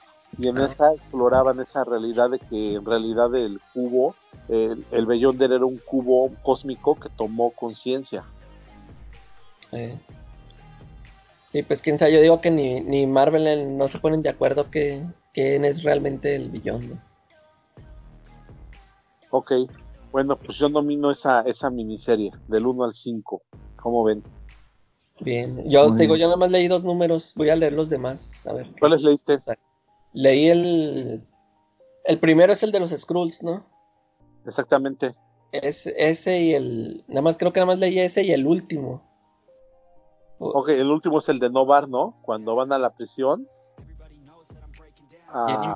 por ese crino que, que es muy poderoso y pues le quieren enseñar de heroísmo, ¿no? Lo quieren quitar que sea tan berrichudo. Namor, como siempre, pues quiere ir y ponerle una madriza. Dice que para qué, pa qué malgastar las palabras si existe la violencia, ¿no? Pero los otros como que quieren llevar otro enfoque un poquito más sutil, ¿no? Sí, ¿Tú leíste Joe esos? ¿Ya viste esa miniserie? Sí, ojé varios y sí me acuerdo ese de la guerra Chris Krull. Igual el asunto con el Beyonder, todos esos sí me acuerdo. Yo creo que le voy a dar una releída. Dale una oportunidad, está muy buena esa serie. Eh, a mí me gustó mucho el enfoque de que hubiera un grupo entre sombras dirigiendo el destino de Marvel. Es más, yo siento que hasta, hasta pudo haber sido una serie regular con un muy buen tratamiento, ¿no? O sea, más allá de lo que vimos, porque después ya los vimos unidos de nuevo dentro de una serie de New Avengers de Bendis muchos años después, pero, pero yo siento que pudo haber tenido mucho jugo, que a lo mejor no se le sacó. Claro. Muy bien, Charlie. Calaca, ¿alguna otra que quieras comentar? Eh, yo, me, yo me acuerdo de otra, una historia del hombre araña, estuvo en dos partes, creo que, creo que salió en, en el título de Huevo Spider-Man. Se ve que también lo publicaron aquí en español. Este, no me acuerdo si la historia se llamaba Local Heroes, algo así. Este, total que es la, es la historia de, de un cuate que de repente tiene poderes. Que la historia empieza que hay como, como que cayó un meteorito a la Tierra. Y pues así como siempre que este es, es un es un Godines. Este pues todos este todos lo bulean. Y así de, de por pura suerte este toca este meteorito que cayó.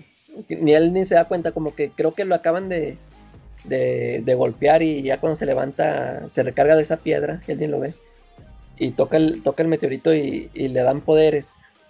Este, empieza a obtener poderes y luego ya se, se hace un trajecillo y ahí anda este, pues, este, salvando a la gente, ¿no? O sea, de los, de los abusones. Total que eso fue ya en el, este, en el pasado. Haz de cuenta que ya, ya pasó tiempo y ya en la actualidad anda, mandan a, Peter a, a, un reportaje a, a, un pueblo que es donde vive el, el cuate este. Este. Total que ahí este.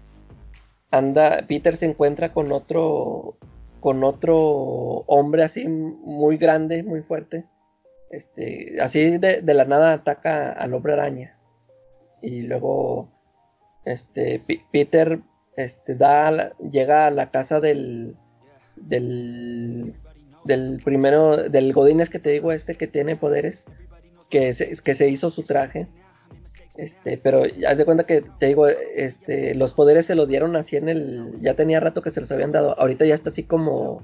No viejito, pero sí ya, ya está mayor. Ya no, este. Ya no. Le, o sea, ya, ya no anda de superhéroe, porque pues ya, ya anda. Ya está grande. Total que llega el, el, otro más grande que te digo que se, que se, que se topó con el hombre araña. No sé por qué lo quiere, o sea, anda, anda persiguiendo al, que se viste superhéroe. Porque ya después también te pasan el, el, flashback de que él también tocó un meteorito. Y también le dieron poderes, pero como que a él, este. A él, a él lo trataron como fenómeno. Por ejemplo, cuando tocas, cuando toca el meteorito, llega a su casa y luego este, creo que quiere matar una mosca y tumba toda la pared. Y la, esposa y los hijos se asustan y como que lo rechazan. Y este, creo que es lo que, la envidia que tiene de que a él, su familia lo rechazó, la gente lo rechazó y al, otro, este, lo, tenían como héroe. Y en todo esto, el, el Peter Parker se topa con una periodista. La periodista siempre quiso este eh, eh, saber la identidad del, héroe este enmascarado que ayudaba a la gente.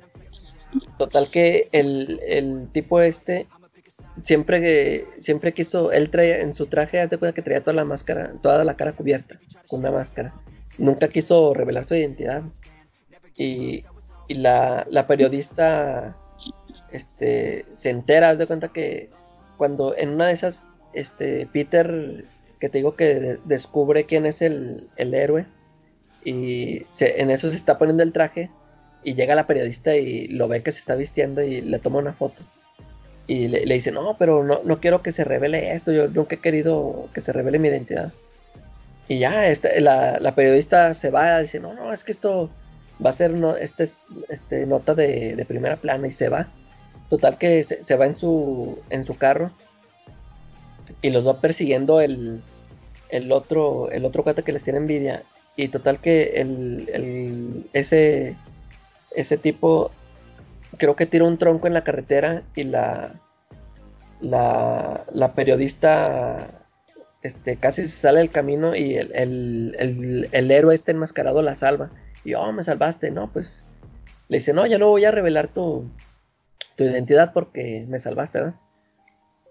Total que al final, pues como son todas las periodistas paparazzis y esa, sí la, sí publica la historia.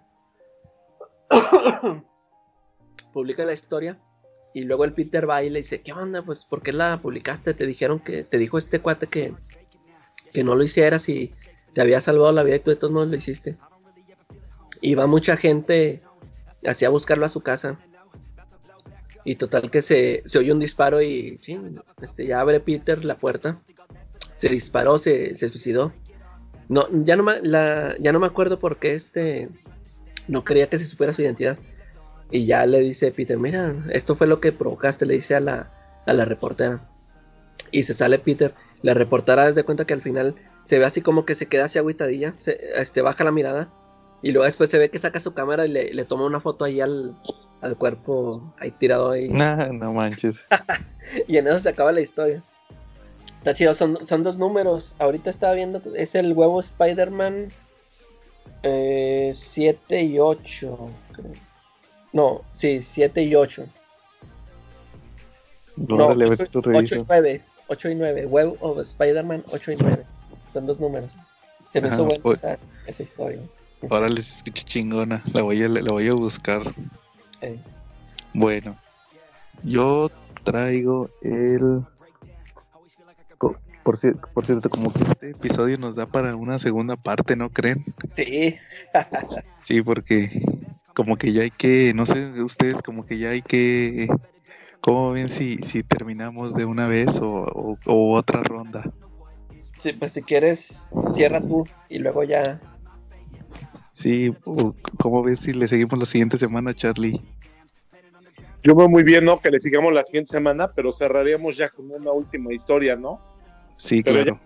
Ya llegamos a las 10, ¿no? Porque cada quien fue eligiendo tres. Entonces la otra semana haríamos otras 10 más, ¿no? Sí, claro. Bueno, ahí, les va la mía. A ver. Yo escojo el Daredevil número 12 de Mark Wade. Ah, ¿De, qué, va este número 12 de Mark Wade? Pues es el, el volumen de Mark Wade. Es cuando todos dicen que todos saben que Matt Murdock es Daredevil. Entonces este Daredevil anda con una chava que se llama Kristen McDuffie. Entonces, eh, el chiste de este número es que andan en una cita en una feria. Eh, y la chava le empieza a preguntar a Matt que por, que por qué Foggy es su mejor amigo. Y Matt le, le empieza a platicar la historia de cuando conoció a Foggy Nelson en la universidad. Y la historia se cuenta que toda pasa en la universidad. Resulta que, Matt no quería a Foggy porque pues era todo cochino. Y, Matt por sus sentidos por sus sentidos eh. aumentados, el vato sufría un chorro con los olores y con los ronquidos. Entonces resulta, pero resulta que había un maestro que quería que expulsaran a Foggy porque era niño rico y a Matt por el maestro este le había dado una embolia. Entonces él, perdió la él perdió el uso de la mano derecha y traía bastón. Entonces resulta que que a Matt por ser ciego le, le tenía mucho aprecio al maestro entonces resulta que un día a Foggy el maestro lo manda a expulsar porque lo acusa de que se plagió una tarea, un proyecto. Entonces Matt, usando sus sentidos de Daredevil, se da cuenta que Foggy, cuando dice que, que no se robó el, proyecto, está diciendo la verdad. Y que el maestro diciendo que no lo inculpó, porque Matt se va y le dice, oiga, y no lo habrá hecho usted nomás para, para correrlo. Y el maestro, no, ¿cómo te atreves? Y todo eso resulta que está echando mentiras. Eh. Entonces resulta que Matt, ya con Foggy expulsado, lo que hacen es que se encierran en el salón de clases con el maestro y con los alumnos. Y, y Matt este, hace un juicio. Entonces el Matt presenta pruebas y todo sobre que, que Foggy no pudo haberse no pudo haberse robado el, el, el proyecto. Pero el, eh, de hecho el Matt en el presente dice que se confió porque hace todo, hace mucho teatro en la en el juicio ese eh, fanfarronea mucho y hace mucha teatralidad. Y dice que por andar haciendo eso se confió. Y el maestro sí le pudo votar el, el, el argumento. Entonces, este, sí, o sea, el, el, el, maestro le dice, usted, y usted no sabe que a lo mejor había otra copia del trabajo y que pudo habérselo robado el señor Nelson. Y pues el mata y se queda callado de chin, ya la regué. y el maestro los manda a expulsar a los dos. Dice, no, ahora, ahora sí los voy a expulsar a los dos. Y resulta que ahí ya el Matt todo derrotado, ya que chin ya me van a expulsar a mí también. Resulta que Foggy dice, no, este, objeción. Y todos de que qué pedo con el Foggy. Pues el Foggy este, no, no había dicho nada. Y resulta que Foggy dice que este eh, eh, ve las pruebas y ve que el trabajo, el trabajo que según se había plagiado, tenía la misma escritura del maestro que tiene actualmente. Entonces hasta dice Foggy, pero ¿qué no se supone que usted perdió el uso de la mano derecha y tuvo que aprender a, escribir con la mano izquierda? Y le dice el maestro, sí, es cierto. Y luego le dice, entonces, ¿por qué este trabajo que se supone que es de hace 10 años tiene el mismo tipo de letra que usted tiene ahora? Y, no, pues ahí se lo chingó. Y ya el maestro le dice, no, pues ya vénganse los dos la próxima semana. Estudien todo lo... Y, y según al final Foggy fue el que lo salvó a los dos. Sí, digo, esa historia está muy chida. No, no hay peleas. Es un número, es el, el Daredevil número 12 de Amar Wade. Ok. Aquí en México. Ajá, ¿Cómo, Charlie? Un perfecto ejemplo de cómo se puede generar un cómic sin ninguna pelea, ¿no? Uh -huh. Sí, en un cómic de superhéroes, ¿cómo puede haber números chingones sin que haya una sola pelea? Eh. Muy bien. Entonces nos, nos, faltaría el número 10 de la lista. ¿Qué sería? Uy. Okay. Híjole, ¿qué será? Pues no sé, estoy en blanco, estoy bloqueado. A ver, ¿qué número usted? Un clásico, un, clasi el, un clásico al que todos leímos. A ver. Por contra, elegimos los tres. No sea de los tres, digamos, está muy bien hecho. A mí me gusta Hulk Futuro Imperfecto de Josh Pérez. ¿Tú, Calaca, cuál dirías? Eh, este, ah, no, me, me, vienen así de puros de los que vienen en la lista que ya el, todos. Pero... El Craven Last Hunt no venía en la lista. Ese no venía, ¿verdad? ¿Cómo ves, Charlie? Es una muy buena opción para. para el, de, el, de, el de. Sí, el de Hulk, si quieres, lo dejamos para la próxima semana. Ok, sí, porque merece una reseña, ¿no? Uh -huh. Muy bien. Entonces, el Craven Last Hunt, que es la historia de Spider-Man donde donde pelea con Craven y Craven lo termina enterrando vivo y al final se suicida. ¿Cuál, es, cuál, cuál, es, su opinión de esa historia? Yo, yo, esa esa sí la publicaron en español, ¿verdad, Charlie? Varias sí. veces. El, Pero el hombre araña presenta la sacó también. Sí, porque yo me acuerdo que la primera vez lo leí ahí y sí me acuerdo que pues yo, yo ahí estaba muy chavito y, y, sí me sacó de onda esa escena cuando, al, es, creo que es al principio, cuando Kraven se está comiendo una, unas arañas. Sí, claro. Yo dije, ¿qué onda? ¿Qué onda con esto? Está muy... Así, así no eran mis cuentos del hombre araña. y ah, este, claro. sí me acuerdo mucho de esa escena. Fíjate que por, por mucho tiempo tenía el mismo. Ya ves, eso que les he comentado de, de Born Again, que a mí la historia sí me gusta, pero que siento que al, que al final se va para otro lado, que por eso le quito puntos. Que en, en Born Again que la cosa es de que la, de la venganza del Kingpin, que como anda fregando a Matt, y al último que se va por el lado de Nuke y, y lo de Ben Yurik, y ya que siento como que se olvidan de, de, la bronca que traen Matt y Kingpin. Y, y, por mucho tiempo también lo sentí así con esta de Craven's Last Hunt, porque ya después de que se suicida Craven, este, al siguiente número el Spider-Man se va a pelear con Vermin, ¿no? Sí. Y, y, luego ya, o sea, creo que ya este, cuando yo lo compré en TPB, pues esa, en eso se acaba cuando Spider-Man se pelea con Vermin y luego ya no, o sea, ya ni siquiera ahí este, mencionan, o sea, eh, Peter ni siquiera supo que se suicidó Craven ahí en, en, el TPB que yo leí. Pero ya, es, o sea, ya después ya agarré la onda que digo, pues es que antes, en ese tiempo, las historias no se escribían para el trade como ahorita, ¿verdad? Ya ves que ahorita, ay, voy a hacer una historia de seis partes para, para que es para la colección. Y en aquel entonces ellos escribían la historia, o sea, pues ellos, ellos, los escritores, no pensaban de que, ah, va a ser para la colección de seis números, sino que ellos ellos seguían y seguían contando historias. Este, por, eso siento que así fue lo de, también lo de Born Again, que, que sentí el cambio así de que, ¿qué onda? Ya, ya se olvidaron de esto, pero eh, como, como que ellos seguían contando este, otros, otras historias en los números y a lo mejor más adelante lo retomaban. Creo que también en la historia de Fénix Os Oscura sí es, ¿no?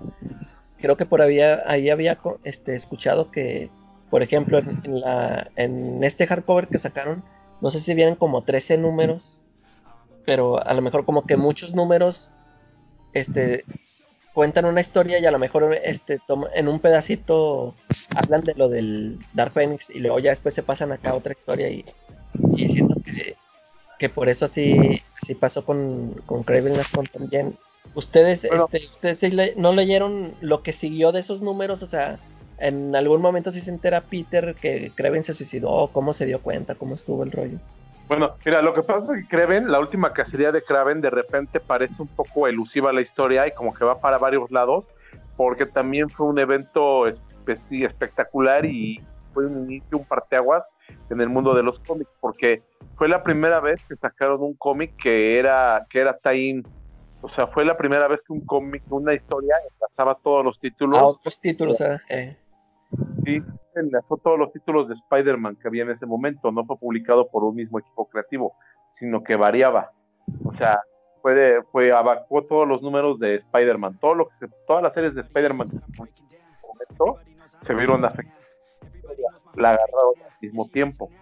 Eh, a mí sí me gustó muchísimo y sí tuvo bastantes consecuencias. Eh, yo no vi cuando, específicamente cuando Parker era que Steven había muerto. Pero, por ejemplo, sí tuvo repercusiones porque de ahí se, de ahí se viene la saga de los, de los padres de Peter Parker. Acuérdate que los sagas, los padres de Peter Parker al final resulta que eran unos, eran unos como clones, de unos robots. robots.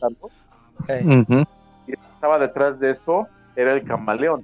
Pero el camaleón, la, la, la motivación que tenía para todo ese plan fue vengar a la muerte de su ah, amigo. De, ah, pues es su hermano. Eh.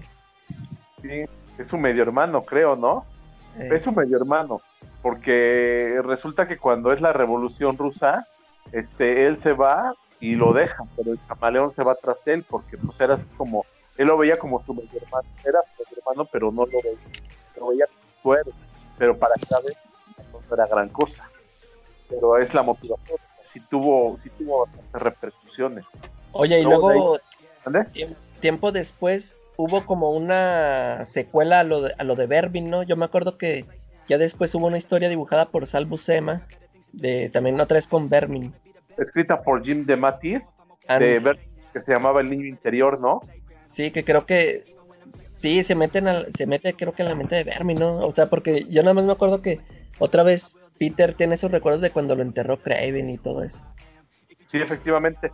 Y es donde sale toda la, toda la retrospectiva de, de esa historia y donde se ve cómo, cómo funciona la mente de Vermin, cómo, porque cómo es lo su cambio. Desde que se están tratando a Vermin, ¿no? En el hospital. ¿Cómo se llama esta doctora? La... Kafka. Kafka. Eh, Sí, me acuerdo mucho de esa historia también. Sí, buenísima, la verdad. Órale. Sí, me acuerdo mucho de esa historia de Craven Last Hunt. Sobre todo esas que resulta que, que Craven era de la nobleza y todo eso. Eh, Que era descendiente de Zares y todo. Y que tenía, no sé, ya tenía como 60 años. sí. Pero era por las pócimas estas que se ponía bien Pacheco, que tenía las habilidades. eh. De hecho, también, si te acuerdas, Tormento también Ah, sí. Podría que decir que jala de las consecuencias de Craven Last Hunt porque viene esta Calypso a, a vengar a, a Craven y, y usando su voodoo controla este al lagarto. Sí, sí, es cierto. Sí, pero digo, yo creo que les faltó. En esa lista de Newsarama, Sí, faltaron, creo- ¿verdad? Muchas. pero es que fíjate, yo digo que es porque si te fijas la lista de Newsarama, 8 de las 10 historias que pusieron en su supuesto top 10, 8 tienen películas. Ah, que, que dices que a eso se debió, ¿verdad? Sí, cierto. Sí, nada más la de Galactus. O no, también la de Galactus ya tuvo película, fue la de, bueno, La- tal cual no, pero fue la de las, la de Silver Silver Surfer. Entonces nueve, nueve de esas, de esas peli- de esas diez historias ya tuvieron una película. Nada más que Annihilation es la que no tiene. Annihilation, pero puedes tomar en cuenta que de ahí salieron los Guardianes de la Galaxia. Ah, sí, es cierto. Entonces, puede, haz cuenta que un niño rata o un poser puede decirle, no, pues léete Annihilation porque de ahí salieron los Guardianes de la Galaxia que viste en las películas. O sea, las 10 pe- las 10 cómics de una forma u otra están relacionados directamente con una película de Marvel.